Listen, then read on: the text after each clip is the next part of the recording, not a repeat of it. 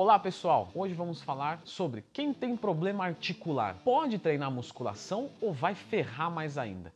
Fica comigo.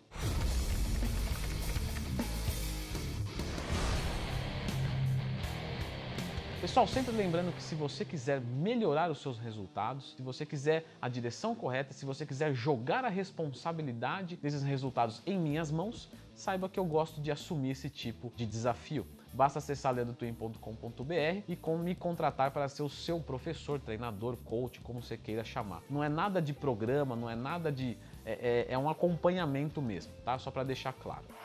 Afinal de contas, quem tem um problema articular é uma pessoa que pode se beneficiar da musculação ou ela pode se atrapalhar na musculação, ela pode piorar a sua condição. Então, a gente tem que entender algumas coisas antes. Quando a gente fala de um problema articular, a gente tem, claro, alguns tipos, mas vamos assumir uma coisa genérica. Então a gente tem um problema de articulação. Quando a gente faz o movimento, o nosso músculo faz esse processo de contração e que promove é, justamente esse movimento analisado. Quando você tem um músculo mais forte, você tem um menor estresse articular. Então, entendendo isso, quanto mais força muscular você tem, menor problema de articulação você tende a ter. Mesmo em casos onde tem uma degeneração, onde tem algo que é irreversível, quando você aumenta a força muscular, você melhora essa condição articular, você diminui dor, você melhora capacidades físicas. Então vocês vão dizer para mim assim: então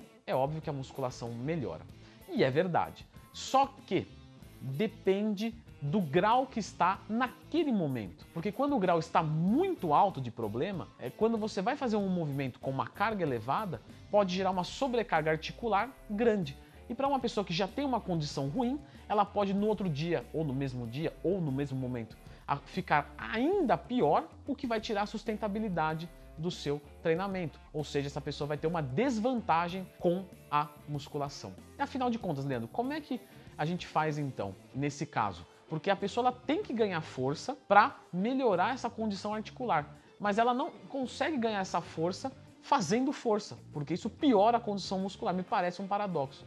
Então, mas a, a gente tem algumas estratégias para isso. Então, como que a gente vai fazer isso? Normalmente, quando uma pessoa tem um problema articular, o mais difícil é ela aplicar força com movimento, né? Então, uma cadeira extensora para quem tem uma condromalácia patelar num grau elevado. Para ela fazer esse movimento gera muita dor, né? E piora depois. Só que esse ganho de força muscular vai melhorar. Só que não consigo chegar lá. O que a gente vai aplicar nela? Com certeza, isometria. Isometria, por quê? Porque a isometria não tem movimento, mas aumenta a força. E aumentando a força, diminui a dor, até o momento que ela vai conseguir fazer com o movimento com menos dor e assim progressivamente ela vai vencendo essa dificuldade, certo? Então se começa na isometria. A isometria, por sua vez, a gente tem que lembrar que mais ou menos aí, quando você fica num movimento isométrico, você vai trabalhar 15 graus para cima e 15 graus para baixo, certo? Em termos de fibras musculares. Então, se você vai fazer um trabalho isométrico, você vai aplicar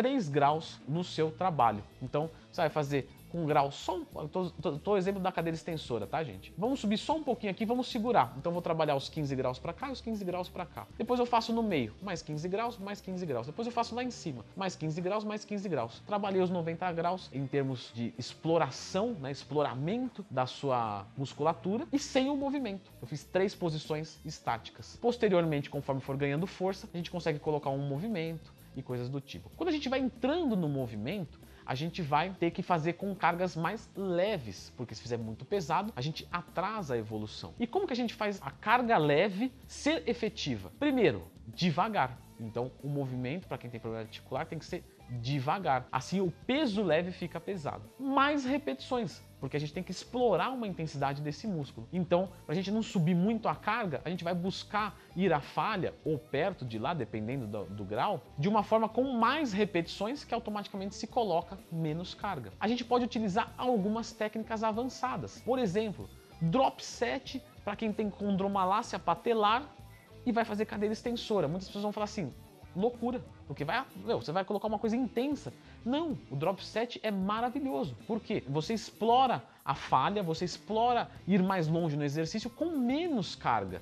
E isso pode fazer aumentar o ganho de força, da hipertrofia muscular, da resistência muscular localizada, enzimas glicolíticas, de uma forma não agressora, pelo menos não muito agressora, à condição articular. Algo também que é muito legal é o treino de oclusão, certo? Então o treino de oclusão também ele é maravilhoso. Existem muitos estudos mostrando treino de oclusão com idosos com condição motora baixa, a qual teve um excelente resultado. Ao contrário do que se acredita que o treino de oclusão gere uma hipertrofia muscular fora do comum, não gera. Se vocês quiserem, eu posso fazer um vídeo sobre treino de oclusão explicando para vocês o porquê não é vantajoso fazer para hipertrofia em quem tem uma condição motora. Beleza? Então é isso. Lembrando sempre que para determinar isso, o mais ideal é que você sempre tenha um acompanhamento de um ortopedista, a qual tem ferramentas, a qual tem é, acesso a coisas que um professor de educação física, um personal, às vezes não vai ter, certo? A gente tem que ser humilde nisso. Eu preciso ter humildade na minha profissão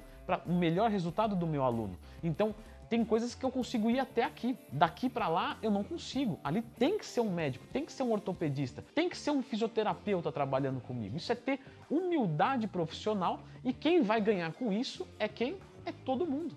Quando eu trabalho com um fisioterapeuta e eu trabalho em conjunto com ele ou com um ortopedista, né? E esse aluno evolui, eu ganhei, o aluno ganhou, o ortopedista ganhou, o fisioterapeuta ganhou. Então, claro, tem profissionais que, ah, prescreve qualquer coisa para esse cara aí, não me enche o saco, né?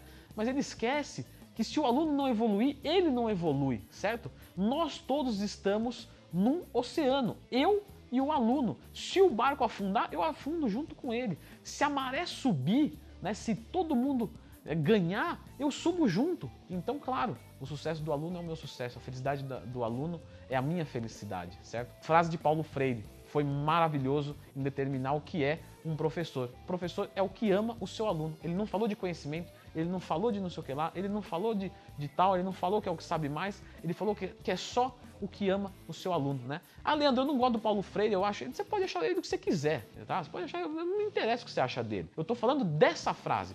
Agora, se você quiser criticar a frase, tudo bem. Agora, criticar o Paulo Freire, né? Eu só falei que ele falou, não disse que eu admiro, que eu acho ele a melhor pessoa do mundo, mas que ele fez uma frase maravilhosa, ele fez, né? Se você discordar, então por favor coloque aqui porque essa frase não é maravilhosa. professor é o que ama o seu aluno, né? Particularmente é o que eu, o que eu adequo para minha vida, para minha filosofia de vida. Certo? Então, me estendi um pouquinho, mas eu acredito que seja para enriquecer. Então, é, perdoe se eu falei demais, mas foi na melhor das intenções, porque o professor é o que ama o seu aluno. Que bom final, hein, Diego? Esse aqui não precisa nem de edição, cara.